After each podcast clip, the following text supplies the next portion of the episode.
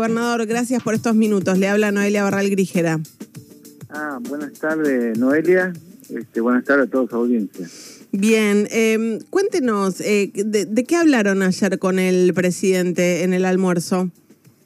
Bueno, este, estamos preocupados por la no, este, que no se haya aprobado el presupuesto, pero bueno, sobre todo por la imagen internacional que damos como país. Yo he sido diputado provincial y y gobernaba el Frente Cívico y siempre, obviamente que en un proceso de negociación, pero se aprobaba el presupuesto. Pero bueno, eso ya pasó, el, presidente Alberto Fernández, junto a su jefe de gabinete Juan Mansur, nos comprometió junto con Guado este, la, seguir ejecutando las obras que tenemos acá en Catamarca, que son muchas y que le agradecemos y que son obras, digo, históricas como acueducto tenemos proyectados diques, viviendas, este, gasoductos. Así que en ese sentido, para las catamarqueñas y catamarqueños es una buena noticia, pero obviamente eh, siempre hubiera sido mucho mejor y correcto que se haya aprobado el presupuesto, ¿no? Gobernador, ah, eh, eh, habrá visto la noticia de que ayer los gobernadores de la oposición, el gobernador de Jujuy, el de Mendoza, el de Corrientes, también el jefe de gobierno de la Ciudad de Buenos Aires, le pidieron al gobierno que mande un nuevo presupuesto, justamente preocupados por esto que usted dice también, por la asignación de dinero para obras en cada uno de sus distritos. ¿Qué, qué le pareció cuando se enteró de este pedido de los gobernadores de la oposición? Indudablemente yo no, no conozco los pormenores, pero no se puede tener tampoco una sesión de 24 horas, hay cosas que, hay que cambiar el reglamento, este, tenía ya despacho favorable, no hubo ningún queja en el medio, porque siempre cuando, cuando hay un despacho de una ley, siempre hay algunas, este, en el medio algunas opiniones o despacho de minoría. Yo creo que ha sido un acto de, de responsabilidad que, que, bueno, pero bueno, ya pasó, este, la, la, economía aquí en Catamarca está creciendo, tenemos muchas inversiones mineras, muchas inversiones este, también en la agroindustria, en el turismo, con el previaje, ha sido la verdad agradecerle al presidente todas las políticas activas que está teniendo en, épocas muy, pero muy difíciles, ¿no? Sabemos que, el problema de la inflación ya es un problema eh, mundial, ¿no? O sea, en Estados Unidos este, están, están con ese problema, también el problema de logística, pero a pesar de todo, este, estamos terminando un año este, bastante bueno y muy agradecido, la vacuna, la vacunación viene bien, ninguna vacuna lo ha pagado el gobierno provincial, todas las ha abonado el gobierno nacional, este, tenemos más del 90% de las personas, de los habitantes este, vacunados, así que en ese sentido este, se nota una reactivación económica también en la industria, trabajando con Culfas, este, eh, estamos con muy buenas políticas eh, de promoción en la industria textil, este, el calzado, hemos bajado mucho el desempleo. Obviamente que hay muchas cosas por hacer, eh, pero yo creo que vamos a tener un mejor año el próximo y bueno, desearle a todos también felices fiestas, ¿no? A ustedes también, ¿no? Muchas gracias. Bueno, para usted también. Ahora. Lo invito a Catamarca, obvio. Ah, bueno, por favor, eh, eh, tomo esa invitación. Eh, creo que conozco solo San Fernando, pero por supuesto que ahí estaré. Si me invita, ahí voy. Ahí hay lugares muy lindos como Fiambalá, las termas de Fiambalá, el campo de Piedra Pome, Belén, Andalgalá, Santa María. La verdad que este, el turismo viene muy bien, y el previaje ha sido un acierto muy importante del AMER y del presidente de la Nación, ¿no? con Martín Guzmán. Me imagino, me imagino.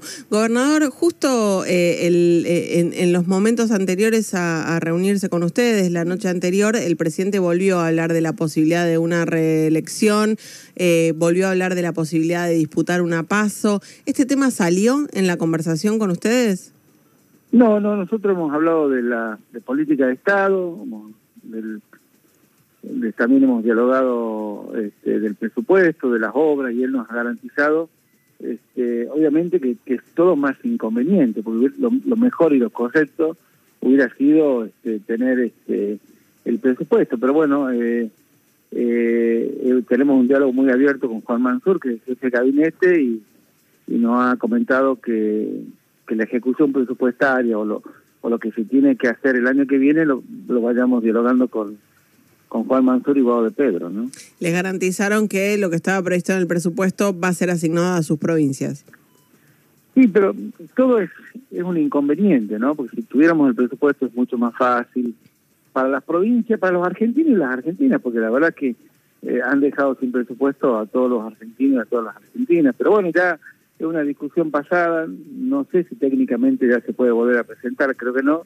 Y ahora lo importante es las negociaciones que está llevando a cabo también este Martín Guzmán con el Fondo Monetario Internacional, que bueno, eh, obviamente que la, la acompañamos este, a las negociaciones y él la prioridad es que no afecte el crecimiento económico y la recuperación que estamos teniendo, ¿no?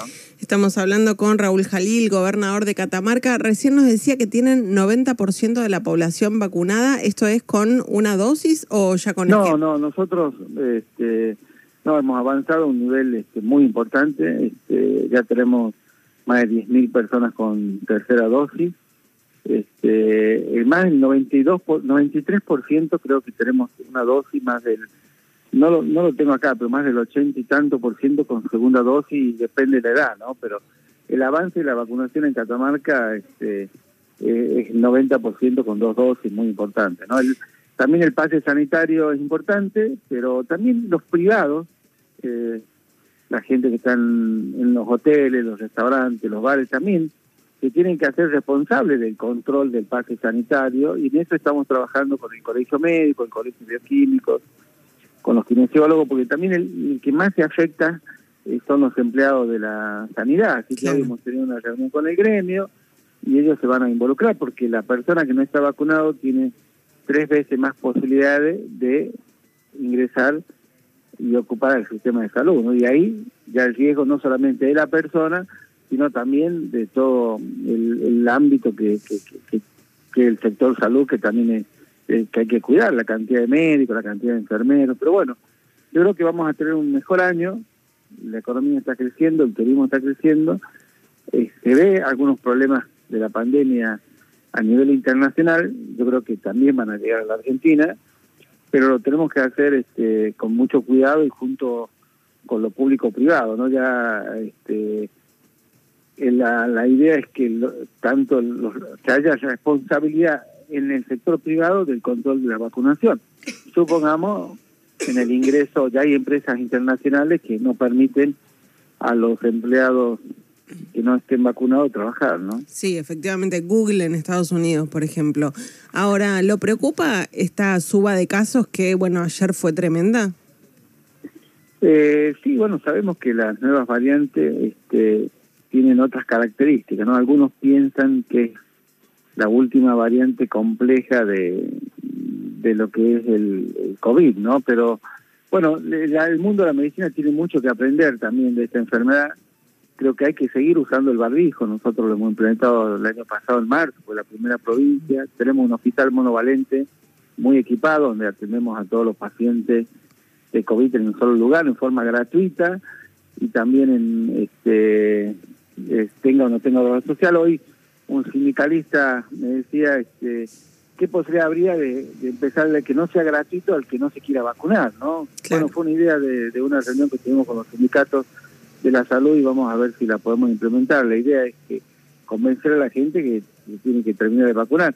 Nos queda muy poco porcentaje en Catamarca, en el norte, la verdad que la gente se vacuna mucho más este, no tenemos esas campañas. Pero o sea que van, van a evaluar que el tratamiento no sea gratuito para la persona que no está vacunada. Nosotros en Catamarca tenemos este, tratamientos gratuitos para todas las personas, pero este, tengan o no tengan obra social. Lo que vamos a evaluar que los que tengan obra social y no se vacunen eh, tengan que pagar este, a través de la obra social y tengan que abonar sus su coseguros. Esa fue una idea del sindicalismo que lo hemos dialogado hoy y que lo vamos a ver si lo podemos implementar. Interesante, gobernador. Es la primera vez que lo escucho y me parece que va a generar muchísima discusión. Le agradecemos muchísimo por estos minutos con Radio con Vos, con Pasaron Cosas y tomamos la invitación, ¿eh? Ah, muchas gracias, los esperamos y que, bueno, que tengamos unas felices eh, fiestas. Eh, lo invitado a Catamarca y, bueno, el lunes vamos a firmar con el presidente el consenso fiscal también este, que es también una buena medida este, para todos los catamarqueños y catamarqueñas. Muchísimas gracias. Felicidades. Era, Feliz Navidad para vos también. Era Raúl Jalil, gobernador de Catamarca, con una bomba, eh, ojo, está analizando la provincia dejar de eh, conceder, de otorgar el tratamiento por COVID gratuito a las personas que terminan internadas por no haberse vacunado.